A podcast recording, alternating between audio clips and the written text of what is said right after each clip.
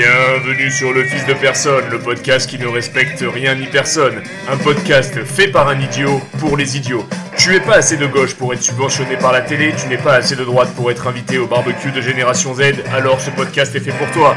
Ici, je vais pas t'apprendre à devenir millionnaire, on va juste parler en caleçon de sujets de société. Ça va être probablement grossophobe, italianophobe, tout ce que tu veux phobe. Alors accroche-toi et mets ta ceinture. Et sans transition, nous voici sur un nouvel épisode de Le Fils de Personne. Alors, aujourd'hui, avant qu'on traite quoi que ce soit comme sujet, il faudrait que je vous parle de deux trucs assez importants. La première chose, c'est que j'aimerais remercier Léo, euh, qui m'a fait euh, ce putain de jingle. En vrai, ce jingle est excellent. Euh, il inspire la violence, il inspire la punchline, il inspire le samplon 98. Vraiment, Léo, t'es un putain de king. Franchement, c'est génial. Le deuxième sujet, euh, c'est euh, l'association 30 jours de mer. Donc 30 euh, jours de mer, c'est une association de blessés de guerre. ça me tient particulièrement à cœur puisque déjà, moi, je m'entends très bien avec le président, mais surtout, en fait, cette association, elle est vraiment sortie de nulle part et c'est une association de fils de personnes dans le sens où le président, il a fait son truc de son côté, il a financé son assaut au début de sa propre poche. Il n'est pas allé sucer des bites à toutes les soirées parisiennes euh, pour se faire bien voir et se faire mousser sur son carnet d'adresse. Donc vraiment un mec qui est réellement impliqué pour les blessés. D'ailleurs bénévolement c'est lui qui euh, a monté la structure du programme Evasan qu'on a sur Echo. Donc vraiment quelqu'un qui est dévoué pour la cause et en ce moment il a besoin de vous pour que vous lui donniez soit de l'argent, soit de la visibilité. Donc si vous voulez lui donner de l'argent, bah, contactez la page sur leur Instagram ou leur Facebook. Si vous n'avez pas d'argent à leur donner, c'est pas grave, allez les suivre sur Instagram, 30 jours de mer, vous pouvez les trouver dans euh, les abonnés de tous mes comptes. Voilà, maintenant qu'on a traité ce sujet, on va pouvoir parler du sujet de ce podcast aujourd'hui. Eh, vous noterez, bande d'enculés, euh, il y a des podcasteurs, ils vous vendent des crèmes ou euh, des trucs pour avoir un bon teint. Moi, mes partenariats, c'est des associations et je touche absolument 0 euros. Ici, on est là pour le kiff, on est là pour rigoler, on n'est pas là pour sucer des bites. Donc voilà, aujourd'hui, on va parler d'un vrai sujet, on va parler du film Rambo. Alors pour beaucoup de gens, Rambo dans la culture, c'est un film en mode...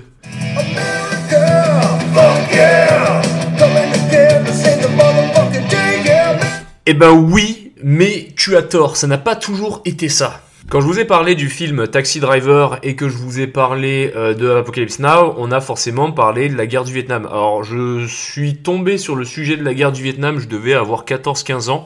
Ne me demandez pas pourquoi, je me suis passionné pour ce sujet. J'ai bouffé tout un tas de documentaires euh, sur l'avant, sur l'après, sur le pendant. Euh, j'ai vu quasiment tous les films qu'il y a à voir sur la guerre du Vietnam, même les plus nuls à chier. Même vu des séries genre L'enfer du devoir à fond, tellement j'étais absolument matrixé par la guerre du Vietnam.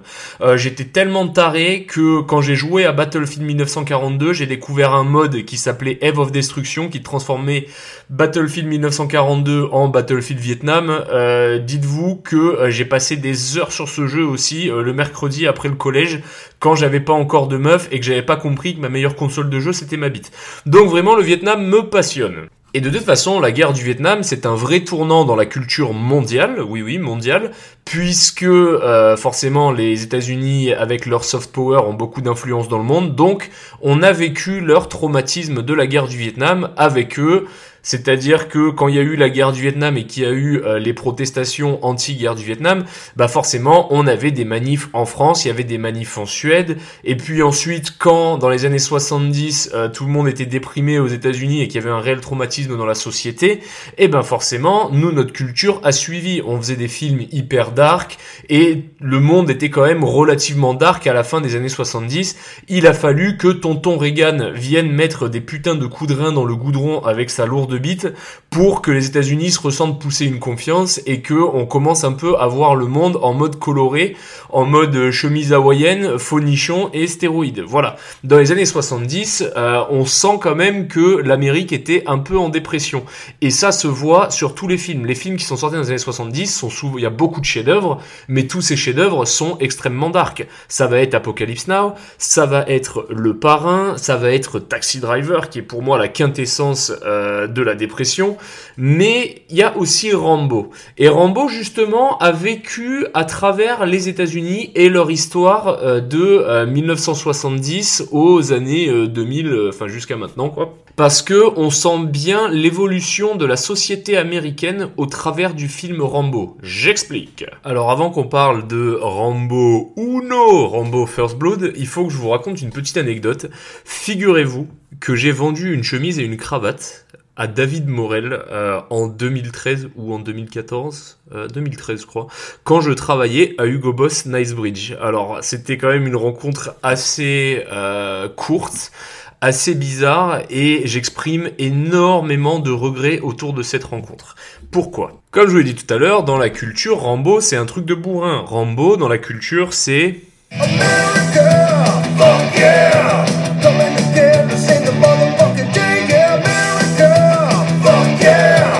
Et donc, par conséquent, quand j'avais 19 piges, euh, c'était exactement comme ça que je le voyais, puisque à 19 ans, j'étais pas quelqu'un de réfléchi, j'étais pas encore vieux, j'avais pas de cheveux blancs. Donc, si tu veux, euh, méditer et réfléchir sur des sujets, c'était pas trop ma cam. Donc, du coup, Rambo, pour moi, c'était quoi? C'était un film euh, de mecs qui s'embrouillent avec le shérif du comté de je sais pas où, les oies Berry sur Town, et qui défonçait la mère de tout le monde. Ensuite, il part au Vietnam, il défonce la mère de tout le monde.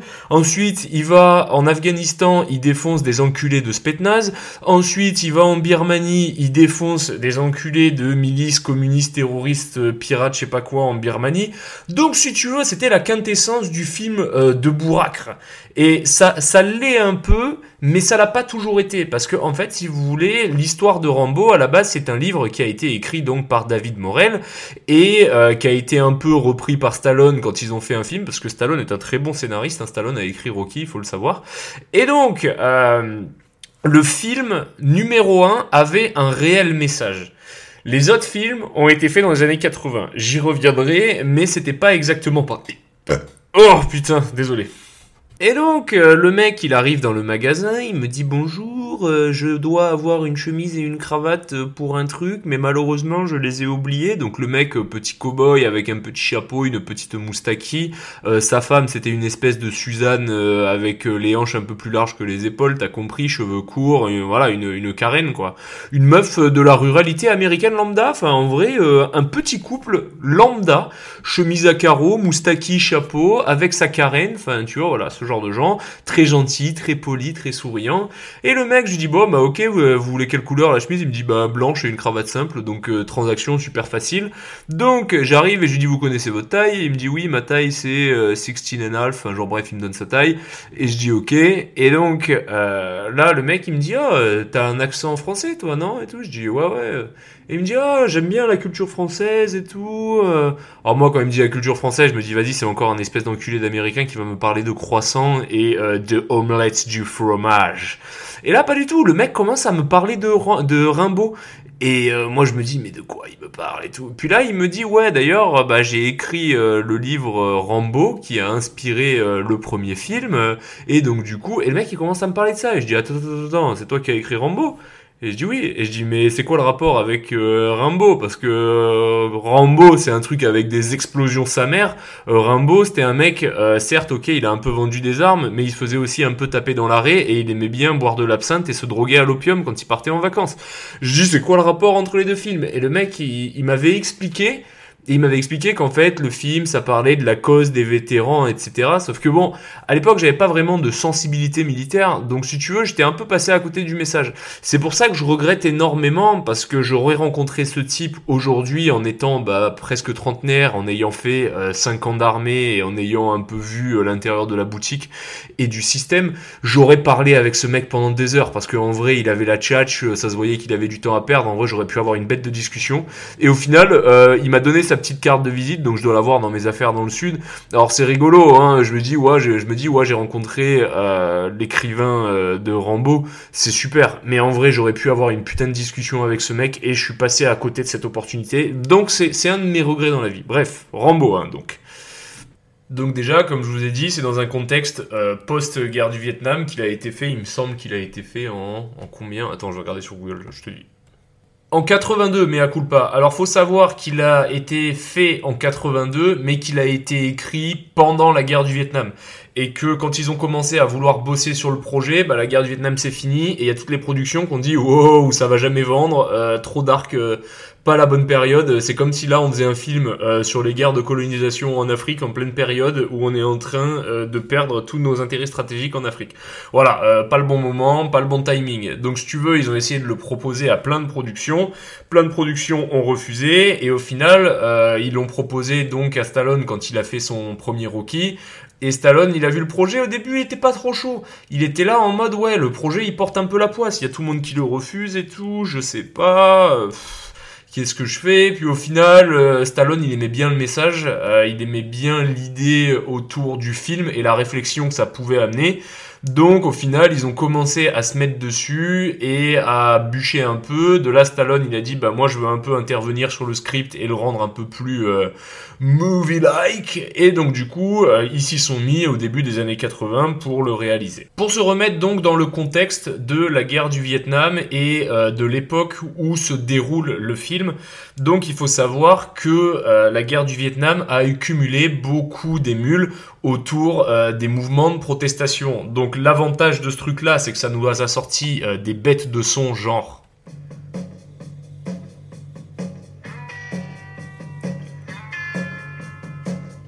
Mais encore.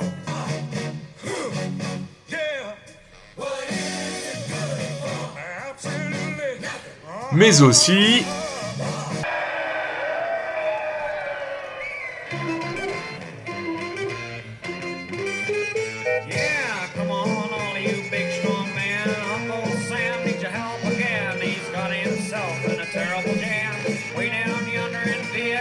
Bref, une véritable contre-culture qui était pour le coup une vraie contre-culture pas la contre-culture de maintenant où euh, toutes les agences de com et toutes les plus grosses corporations de ce monde euh, sont d'accord avec toi. La vraie contre-culture où c'était des mecs sortis de nulle part qui allaient se droguer dans un putain de champ, où il y avait des espèces de Jimi Hendrix qui arrivaient, où tout le monde euh, gueulait des chants anti-guerre du Vietnam. Bref, une contre-culture méchante avec une vraie répression, avec une vraie lutte, avec un vrai plein de choses.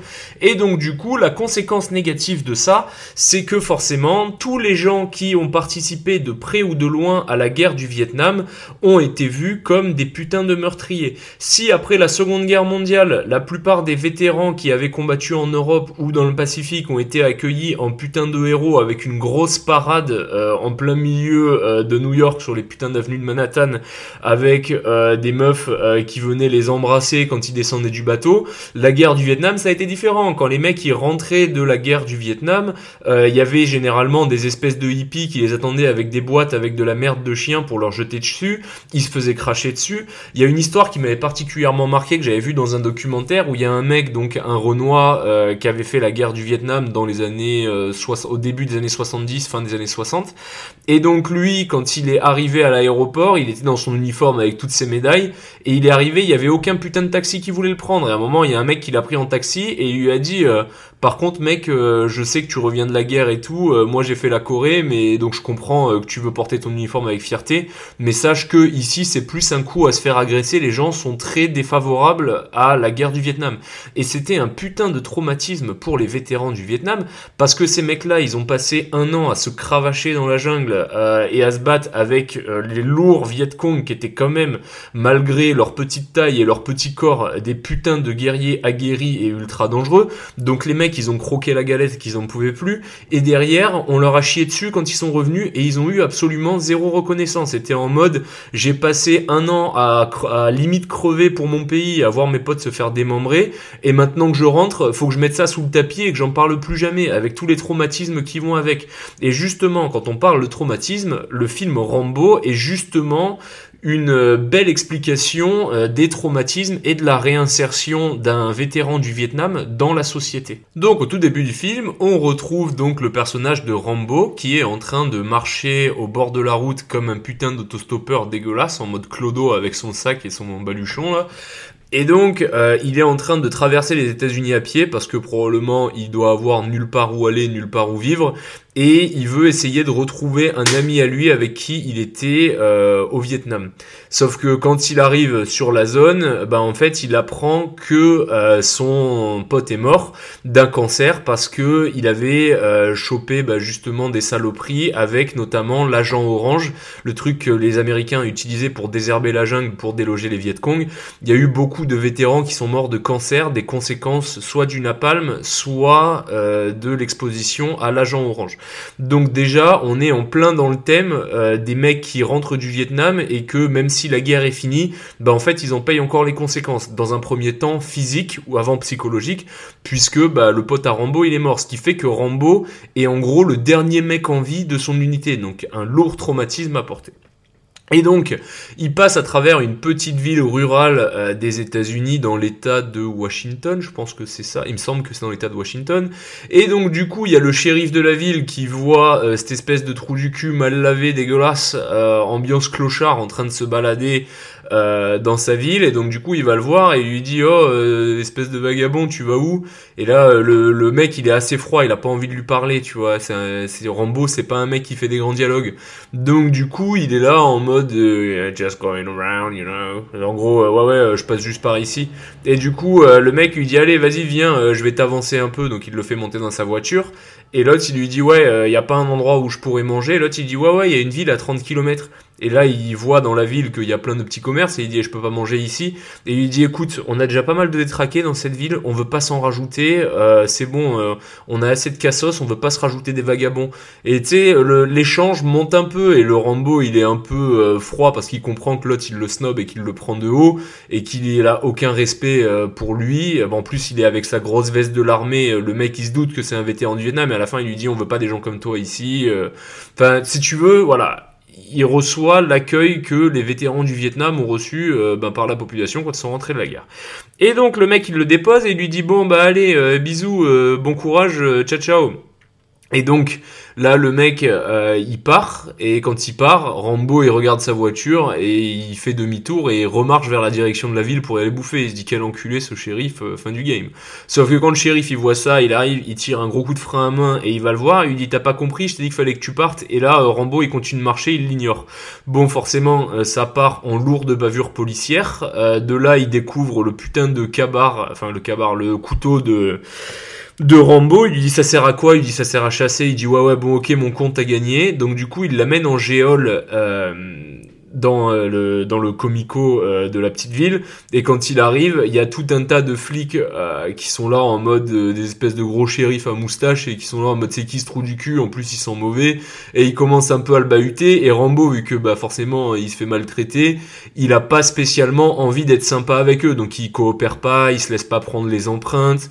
Du coup il commence un peu à le malmener. Puis à un moment ils en ont marre de voir que Rambo il coopère pas. Et donc du coup il commence à le saisir et le frapper. Et là, ça lui rappelle euh, un épisode de torture qu'il a eu au Vietnam. Et là ça part en couille. À partir de là, il se débat, il commence à défoncer tout le monde avec ses poings dans, dans le comico. Et là il y a un pauvre connard devant le comico qui est avec sa moto, il arrive, il le cardiaque en mode GTA Vice City et ça part sur une grosse course poursuite euh, des familles. Alors il faut savoir que dans les années 70, un film d'action, c'était un film où il y avait des courses poursuites en voiture. Voilà, c'était simple, c'était pas si vous regardez les films des années 60 70, c'était pas encore des gros films avec explosion toutes les 5 minutes, avec des mecs avec des pecs stéroïdés. On était plus sur des films à la Steve McQueen qui finissaient souvent en course-poursuite. Donc jusque-là, j'ai envie de te dire, ça suit un peu le mantra typique du début des années 80 et des films des années 60-70.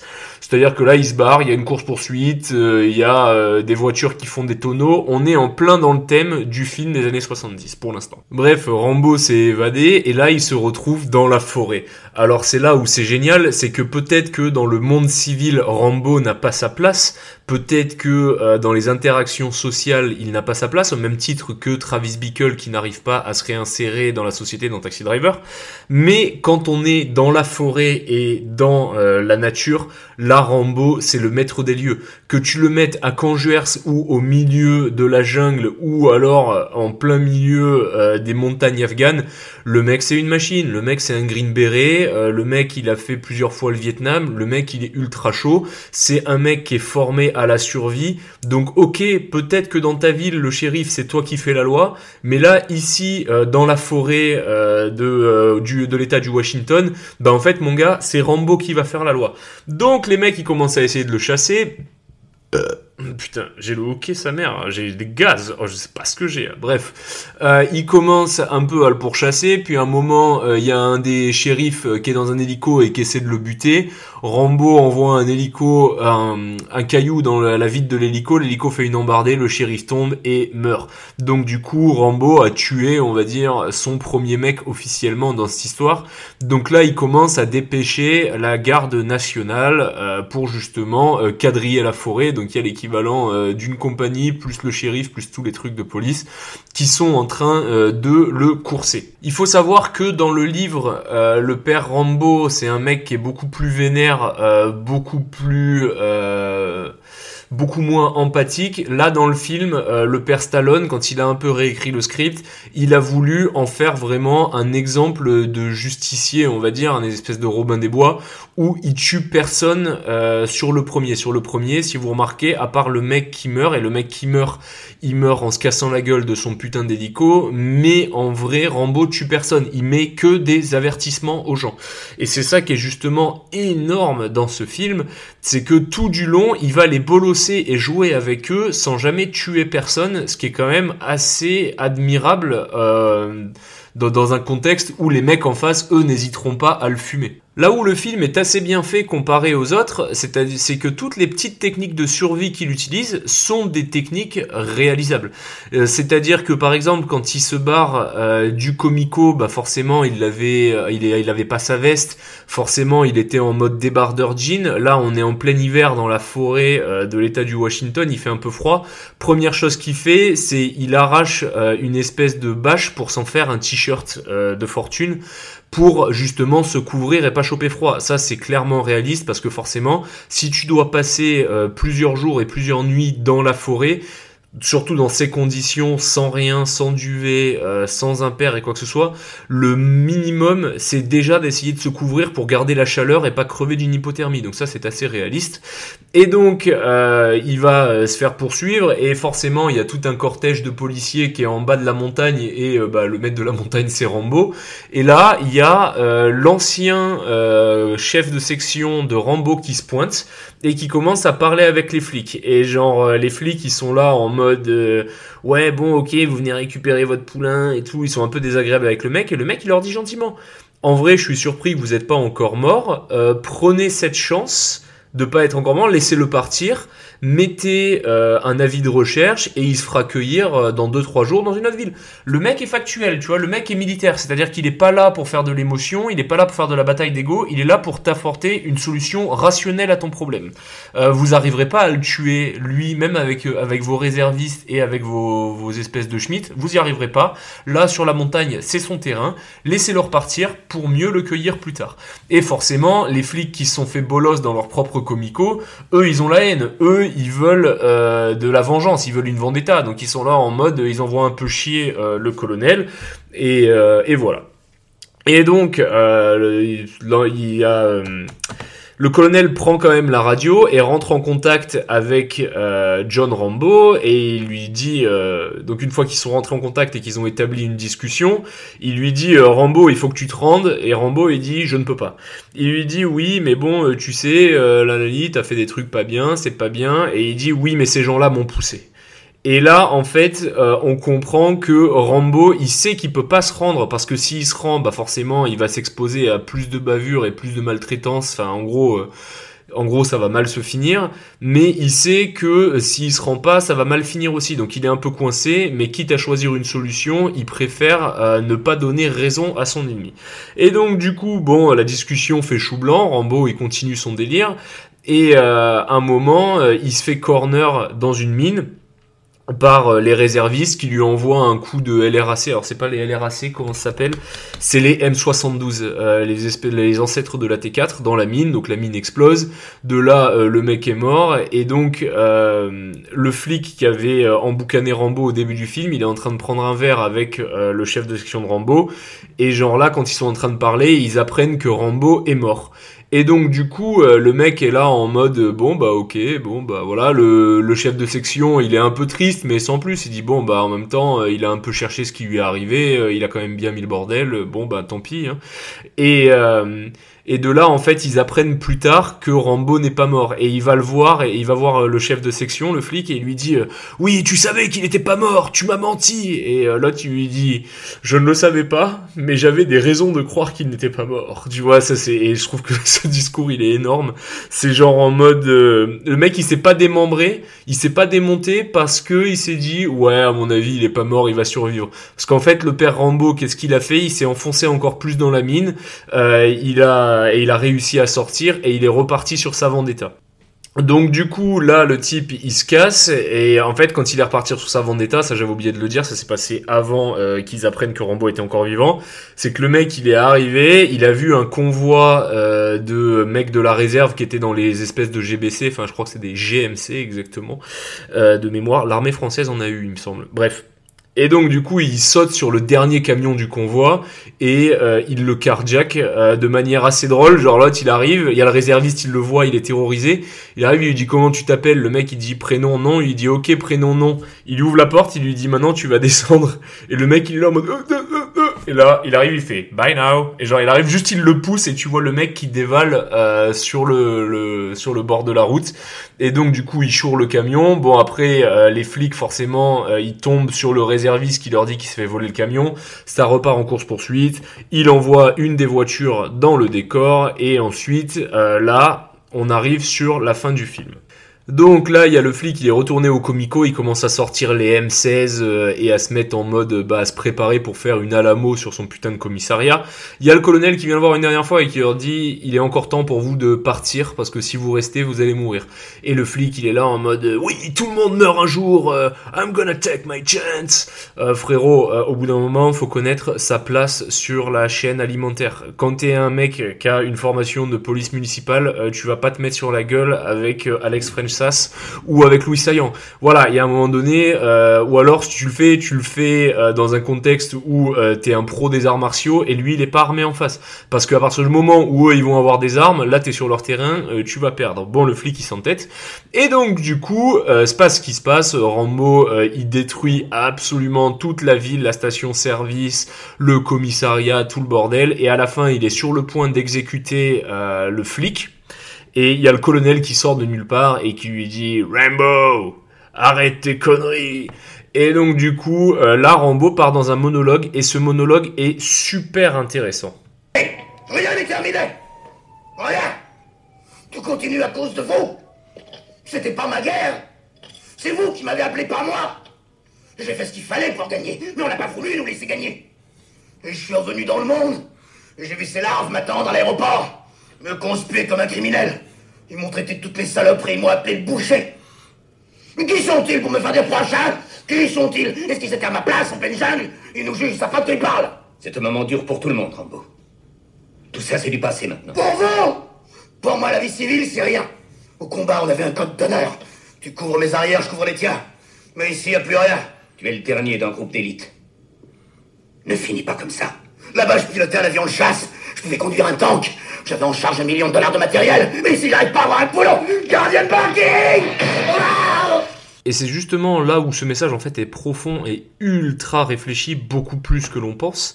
Euh, il dit là-bas je pouvais conduire un avion de chasse, conduire un tank, euh, conduire un hélico de combat, avoir en charge des millions euh, de dollars de matériel. Ici, je peux pas être un putain de gardien de parking.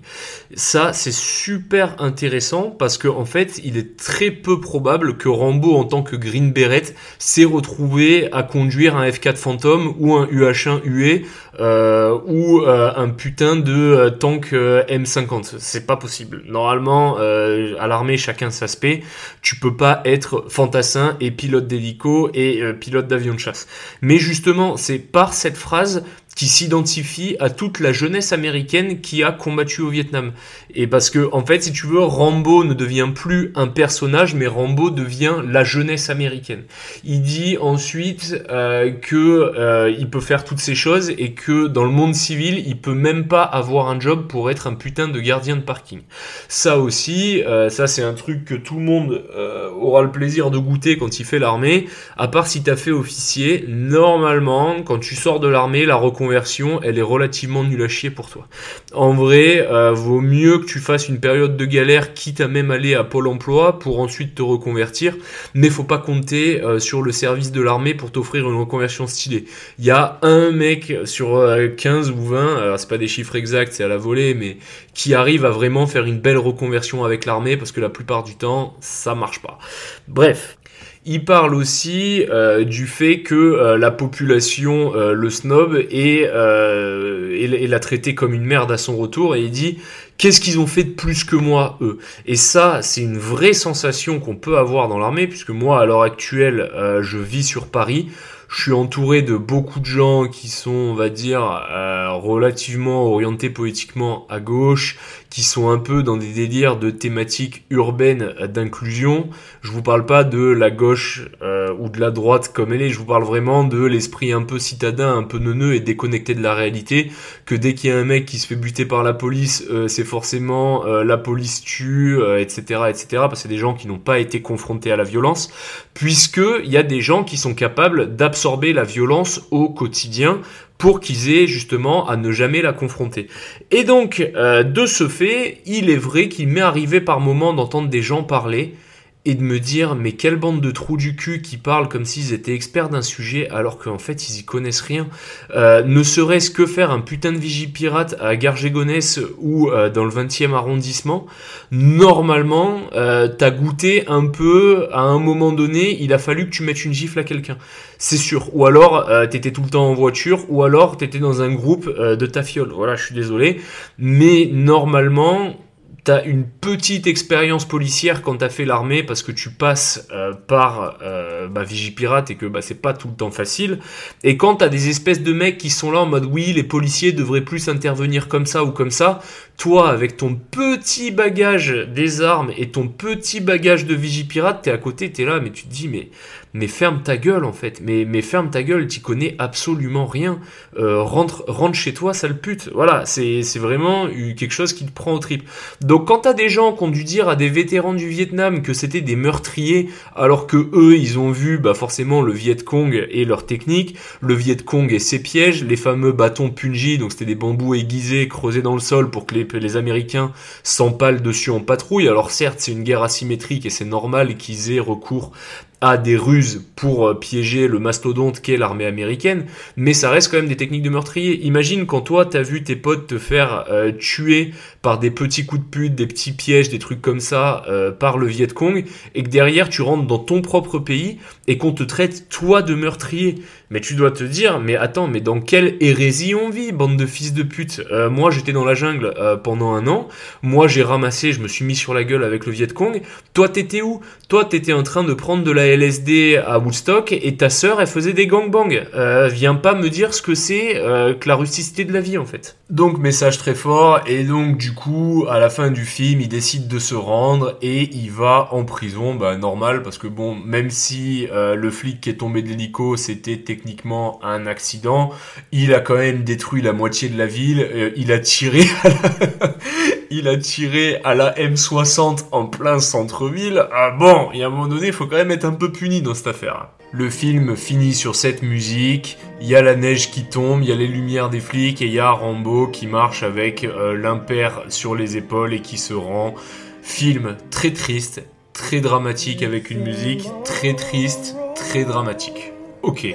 Sauf que Maintenant, on est en 1985. On fait des films avec Arnold Schwarzenegger. On prend des stéroïdes et nos meufs ont des fonichons. Bienvenue dans les années 80. Bienvenue Rambo 2 Et c'est dans ce contexte qu'a été écrit Rambo 2, puisque comme je vous l'ai dit, la première a été faite par euh, David Morel, mais ensuite il y a d'autres scripts, euh, scripts scénaristes hollywoodesques qui se sont penchés dessus avec Sylvester Stallone. Et là, il fallait faire des films en mode années 80. C'est les États-Unis de Reagan, c'est les États-Unis invincibles qui craignent personne et qui règnent en absolu maître sur le monde. Donc du coup, on n'est plus dans le côté mélo-dépressif post-Vietnam. Là, on a retrouvé une paire de couilles et c'est le moment de le montrer dans notre lourd soft power, se disent les Américains. Il y avait un gros débat au milieu des années 80 aux États-Unis, c'était qu'il y avait peut-être encore des prisonniers de guerre de la guerre du Vietnam euh, au Vietnam donc. Et vu que là les Américains, euh, et ça faisait déjà 4 ans qu'ils avaient Reagan en 85, ils avaient retrouvé leurs couilles et ils avaient un peu pris euh, le melon de la bagarre. Donc là ils étaient à deux doigts de retomber sur le Vietnam pour aller leur casser le cul et récupérer leurs mecs.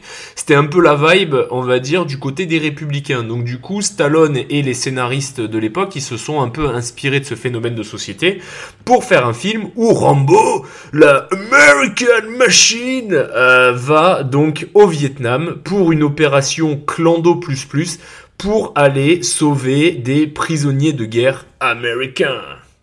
Donc le colonel il va chercher Rambo en prison. Et lui dit bon mec euh, on a une mission pour toi. Si tu l'as fait euh, t'es euh, libéré de prison et un, pardon présidentiel parce que c'est le Reagan qui va te pardonner.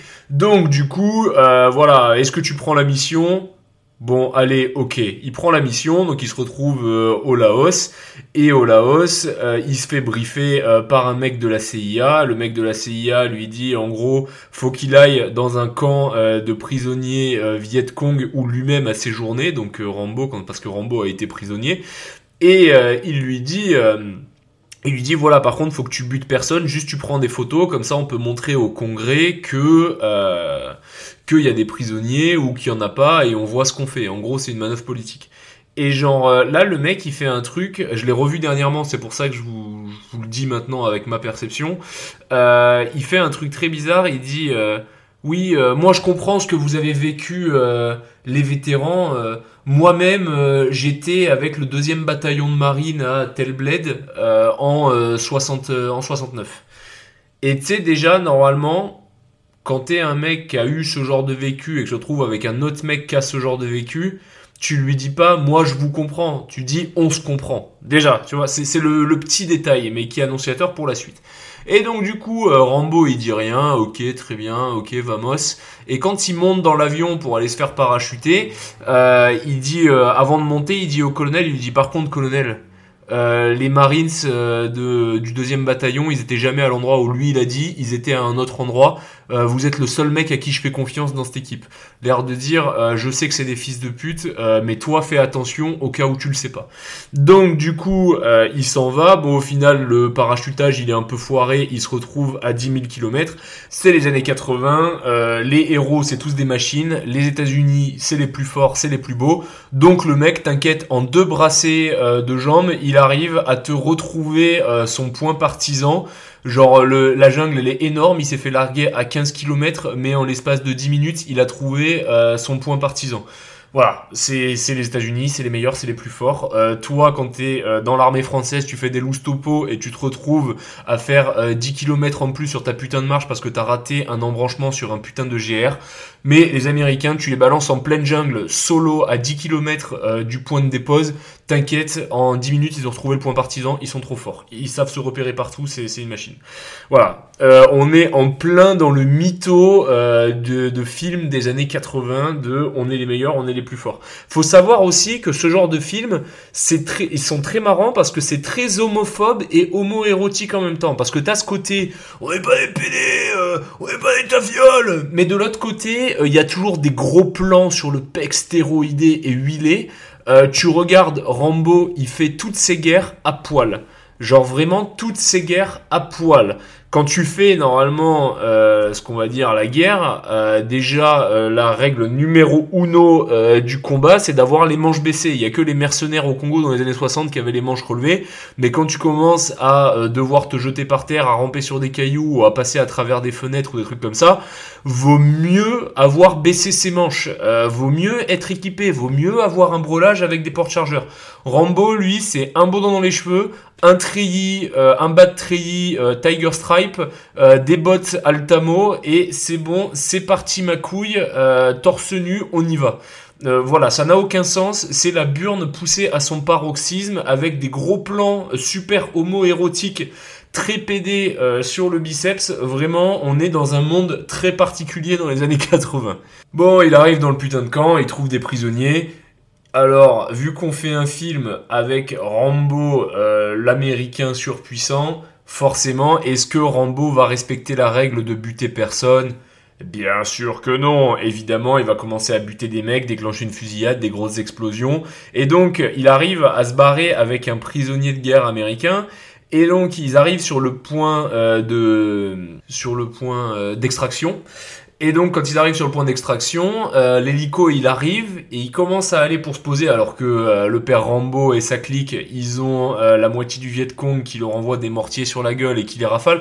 Alors les mecs ils sont une compagnie entière à tirer à la calage dessus et à envoyer des mortiers. Il y en a pas un qui est foutu de toucher Rambo avec sa nouvelle meuf parce que oui dans les films des années 80 il faut forcément une meuf bonne et le le prisonnier de guerre américain.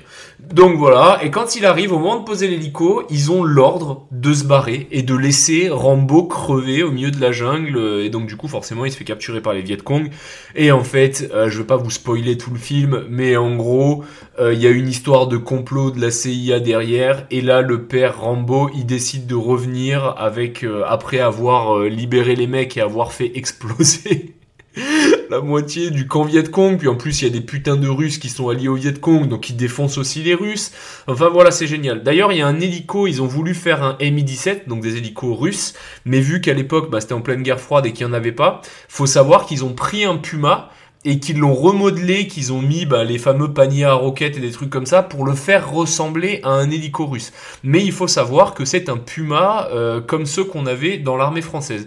C'était un trick qui était souvent fait euh, à Hollywood de mettre des Pumas et de les monter en mode euh, en, mode véhicule russe bah, parce que forcément à l'époque, on pouvait pas choper un hélico de combat russe en pleine guerre froide. C'était absolument impossible. Bon, bref, à la fin du film, euh, il nous fait un pseudo-message euh, dramatico-dramatique en mode... Euh, histoire de rappeler l'ADN du film, ils font un petit moment de patriotisme et ne les oublions pas, tu vois, genre voilà, bon. Sauf que bon, là, Stallone, je t'adore, hein, mais nous prends pas pour des cons non plus.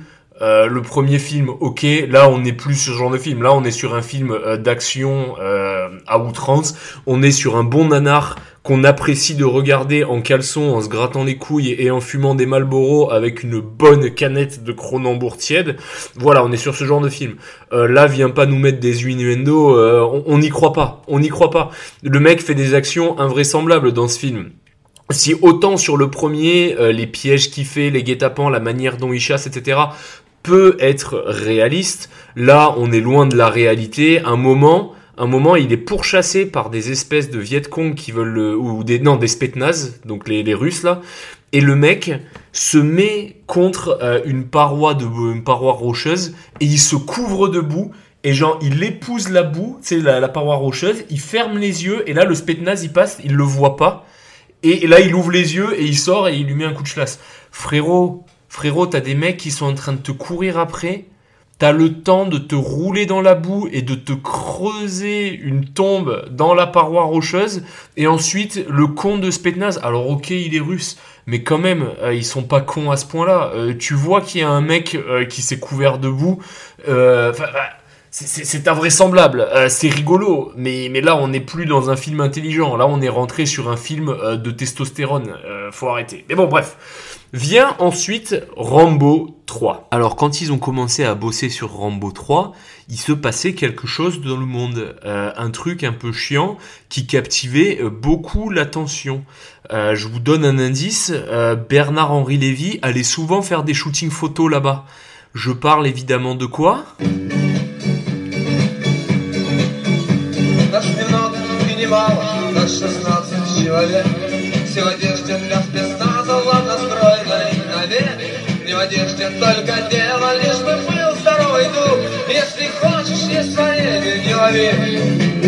Si tu as vu que c'était pas de l'anglais et que tu n'as pas reconnu la langue et que tu te dis ça a l'air d'être du russe, en effet, c'est Yesle Koshli Esvarin. Euh, If you want to eat the jam, don't catch en anglais, il me semble. Et euh, c'est un chant qui a été écrit pendant la guerre en Afghanistan euh, du côté soviétique. Donc du coup, euh, voilà, il y a les il y a les Russes qui sont en train de faire des dingueries en Afghanistan. Il y a la CIA qui leur file des Stingers. Il y a la DGSE, enfin les Français qui leur filent des Milan pour faire péter les tanks soviétiques. Donc c'est absolument génial. C'est le moment de faire un film où on déglingue encore plus de communistes. Moi personnellement, c'est un de mes films de Rambo préférés si on exclut le 1, puisque en fait, pour moi, il faut voir le 1 comme un film qui n'a rien à voir avec Rambo. Et en fait, euh, Rambo 2, euh, c'est Rambo 1 pour la série d'action testostéronée telle qu'on la connaît. Euh, il est génial. Et là, par contre, il y a des trucs qui sont déjà un peu plus réalistes. Pas tout, mais deux trois trucs. Notamment, un moment, il rampe et il prend son putain de schlass et il plante avec la lame à 70 degrés ou 80 degrés à peu près. Enfin bref, t'as compris, la lame en incliné, je suis pas mathématicien. Et donc, il, fait ça, et ça c'est un truc que t'apprends euh, sur ton premier ou deuxième mois de classe à l'armée normalement, c'est faire un carré de retournement et avancer dans un terrain miné. Parce que euh, généralement les mines, euh, c'est des espèces de trucs cylindriques, enfin les mines piétons, hein, c'est des espèces de trucs cylindriques avec avec une tige ou alors un truc avec un bouton pressoir, mais généralement tu les plantes pas à 10 mètres dans le sol, sinon elles pètent pas. Donc en fait juste tu la poses un peu sous terre, euh, genre 10 euh, cm et tu remets de la terre par-dessus. Donc ce que tu fais c'est tu prends ton schlass et tu viens le planter en diagonale, et si tu sens un truc dur, bah, c'est soit un caillou, soit une mine. Mais si t'es dans un champ de mine, euh, il y a de plus grandes chances que ce soit une mine, donc techniquement tu sais où tu mets les pieds. Et du coup après tu prends des petits bouts de tissu ou des petites conneries et tu te fais un passage pour savoir où faut marcher. Donc ça c'est un truc réaliste. Alors certes il le fait mille fois trop vite, hein, dans la vraie vie ça va pas aussi vite, mais euh, il y a des petits trucs comme ça qui sont sympas. Il y a évidemment le retour euh, du Puma monté en mode Mi-17 et pour les tanks par contre ils ont des vrais T72, il me semble, euh, parce qu'ils ont tourné le film en Israël, et Israël avait du matos russe, et c'était un peu la combine hollywoodienne du milieu des années 80, quand tu voulais que tes méchants ce soient des Russes et qu'il y ait des véhicules russes, t'allais en Israël, et euh, tu demandais euh, aux cousins s'ils pouvaient te prêter un tank ou deux, et deux trois réservistes pour le film. Bon, derrière, ça devait coûter de l'argent, hein, parce que nous, tu nous connais les fudge, business is business, mais du coup, là, pour le coup, c'est des vrais tanks. Le film est génial. Je vais pas trop vous en parler parce que en vrai, il n'y a pas de euh, il n'y a pas de scène non plus euh, incroyable ou marquante d'un point de vue euh, psychologique ou qui va pousser la réflexion, si ce n'est que, encore une fois, Rambo est toujours à poil. Alors là, l'Afghanistan, c'est un pays de cailloux. Sur le décor du film, tu vois bien que c'est que de la caillasse et de la caverne. Le mec, il est à poil et il se roule par terre. Euh, frérot, euh, je sais pas si tu t'es déjà vautré en mobilette, euh, mais normalement quand tu tombes sur du gravier, ça fait mal. Imagine en débardeur te rouler dans les cailloux tranchants de l'Afghanistan. bon bref, Rambo c'est une machine, il le fait, il y a pas de problème. À la fin du film, il y a la scène la plus nanar ever, où genre y a l'équivalent d'un GTDB russe, donc un GTDB, donc un truc où il y a un hélico, il y a des tanks, il y a des blindés, il y a des mecs. Ils sont en plein milieu d'un découvert, il y a une espèce de pauvre tranchée de 50 cm euh, et les, les Russes ils sont là en mode rendez-vous.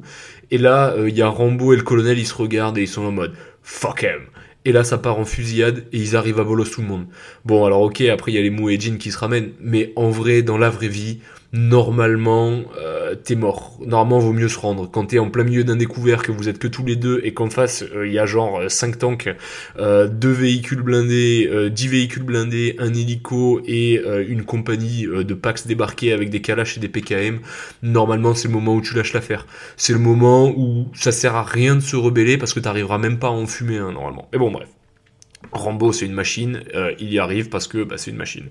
Donc voilà, fin du film. Ensuite, il y a un Rambo en Birmanie. Alors celui-là, ils l'ont fait beaucoup plus tard. Stallone commençait déjà à être vieux, mais c'est stylé. C'est un peu comme les films de Steven Seagal, où euh, quand il avait 30 euh, piges dans les années 80, c'était vachement dynamique en mode ish ish ish ish ish Frank Ropers ish Et euh, après, dans ces autres films, c'est plus en mode Oh, vas-y que je te prends l'avant-bras et que je te fais tourner, je te fais une clé de bras et vas-y tiens je te jette et je te récupère et toi je te claque la mâchoire et voilà. Tu vois que dans ces mouvements le mec il est en surpoids, il est beaucoup plus lourd, il a encore la technique du sensei mais bon euh, c'est plus fait avec la même agressivité, la même tonicité d'avant. Bah là c'est un peu pareil mais ça reste quand même stylé euh, et il fait des actions de Mac genre notamment euh, monter sur une 12-7 et commencer à déglinguer les mecs à la 12-7 à bout portant et les faire exploser. Voilà. Il fait péter une bombe atomique aussi. Enfin, en vrai, là, on commence à être sur un truc un peu énervax. Là, on rigole vraiment pas. Là, ça commence à être sympa. Le dernier, Rambo, était plutôt intéressant puisqu'il renoue avec son passé du premier. C'est-à-dire que là, euh, Rambo, il a réussi finalement, après des années de barbouzerie euh, en Birmanie, en Afghanistan et Chichikwenti, il a réussi à se réintégrer. Il s'est trouvé une espèce de carène mexicaine. Euh, il vit sur une, sur une ferme. Il a son ranch et il a une espèce de Selena Gomez euh, en guise de fille avec des daddy issues. Elle, elle a la best life euh, aux États-Unis avec euh, Rambo en tant que beau-père mais elle décide euh, d'aller retrouver son père euh, qu'il a jamais reconnu et qui vit au Mexique et qui est un peu en mode euh, dilos euh, du cartel. Rambo, il essaie de la prévenir, il lui dit "Tu sais, t'as la belle vie ici, il y a certaines pierres qu'il faut pas retourner." Elle lui dit "Oui, mais toi tu as changé, regarde." Il dit "J'ai pas changé, j'ai juste mis un couvercle par-dessus." Et ça, c'est un truc qui est assez vrai quand même. La plupart des mecs euh, qui ont vraiment fait la guerre ou qui ont vraiment eu de lourds PTSD, même ceux qui ont l'air d'être curés, au final, ils sont jamais curés. Ils ont juste appris à vivre avec. Au même titre euh, que moi, à titre perso, bah, j'ai fait l'armée, j'ai pris un rythme, j'ai compris que je serais en décalage sur certains sujets euh, de société, même après 5 ans. Je le vois chez mes potes, je le vois chez mon pote Léo, le tatoueur pareil, il a une vie de famille, il a des enfants, il a sa boîte, tout va bien. Mais quand on se retrouve, euh, on voit qu'il y a un petit changement de personnalité et que quand on parle, en fait, on reste quand même en décalage avec la population civile et sur ce qui se passe. C'est juste que au bout d'un moment, bah, tu tournes la page et tu passes à autre chose et que tu vis pas, euh, ou alors tu tournes pas la page, et là dans ce cas c'est assez grave, mais t'es jamais vraiment guéri de ce que t'as inculqué la vie militaire, tu mets juste un couvercle par-dessus. Si en plus t'as eu un lourd traumatisme ou que t'as vraiment fait des guerres énervax, euh, c'est encore plus dur. Bref, il lui dit j'ai pas changé, j'ai juste mis un couvercle par-dessus. Meilleure putain de phrase euh, d'un film sorti sur les dix dernières années, je pense. Mais bon, bref. Vu que elle, euh, c'est une espèce de Selena avec des daddy issues et qu'elle comprend rien à la vie et qu'écouter les vieux sages, c'est pas une bonne idée, bon, bah, elle va au Mexique, ça tourne mal, elle meurt. Et là, Rambo, il décide de rentrer en mode full vendetta, et même s'il est vieux, ça reste quand même encore un bon chien de guerre. Donc du coup, il encule la mère de tout le monde au Mexique. Et euh, bon, bah du coup, Rambo, il est à nouveau, euh, il a à nouveau perdu quelqu'un de cher mais au moins il s'est vengé quand même. Et là le film, si tu veux, il rentre dans la continuité de l'Amérique post-Irak. Encore une fois, on est retombé euh, dans le côté l'Amérique a arrêté de s'autosucer la bite et de se taper des pipes, euh, des branlettes en se regardant dans le miroir. Euh, là l'Amérique a un peu chié la honte en Irak. Il y a des mecs traumatisés, c'est quand même une guerre qui a beaucoup marqué les esprits et pas forcément bien. c'est une guerre qui a eu beaucoup de conséquences dans le monde et pas forcément bien non plus. Donc si tu veux, euh, les États-Unis ont repris une tasse d'humidité. Donc là, on repart sur des films euh, qui sont un peu, on va dire, moins rococo, moins fashion, moins euh, on est les plus forts, on est les plus beaux. Et justement, le dernier Rambo rentre dans cette continuité de films modernes d'action. Et j'aime j'aime beaucoup le fait que ça qu'ils aient fait 1, 2, 3, j'aime beaucoup qu'ils aient fermé le chapitre Rambo de cette manière. Parce que s'ils auraient refait un film avec Stallone à 70 ans euh, qui saute d'un jet privé euh, à 10 000 mètres d'altitude pour aller démembrer des mecs au surin, ça aurait été un peu too much. Là, en fait, il était rangé et il a dû enlever le couvercle de sa violence euh, pour refoutre le bordel parce qu'on est venu le chercher. Mais en vrai, si on n'est pas le chercher, il aurait continué sa vie absolument normalement. Donc si tu veux, ça montre bien la clôturation de la vie de Rambo et je trouve que c'est vraiment très intéressant de voir euh, que on a suivi en fait sa vraie vie tout au long euh, de la série de films. Et c'est la fin de ce podcast. Alors j'espère que vous avez kiffé. Euh, franchement, je me suis mis à fond sur le truc. Là, à l'heure où je vous parle, il est 22h34. Euh, je m'y suis mis à 21h. Donc là, franchement, j'y ai vraiment donné de ma personne. Euh, et comme toute belle œuvre est faite dans la souffrance, euh, j'ai l'espoir que euh, cet épisode va vous plaire. J'ai l'impression que c'est un des meilleurs que j'ai fait. Alors n'hésitez pas à me dire ce que vous en avez pensé. Voilà, je vous fais des gros bisous et je vous aime évidemment.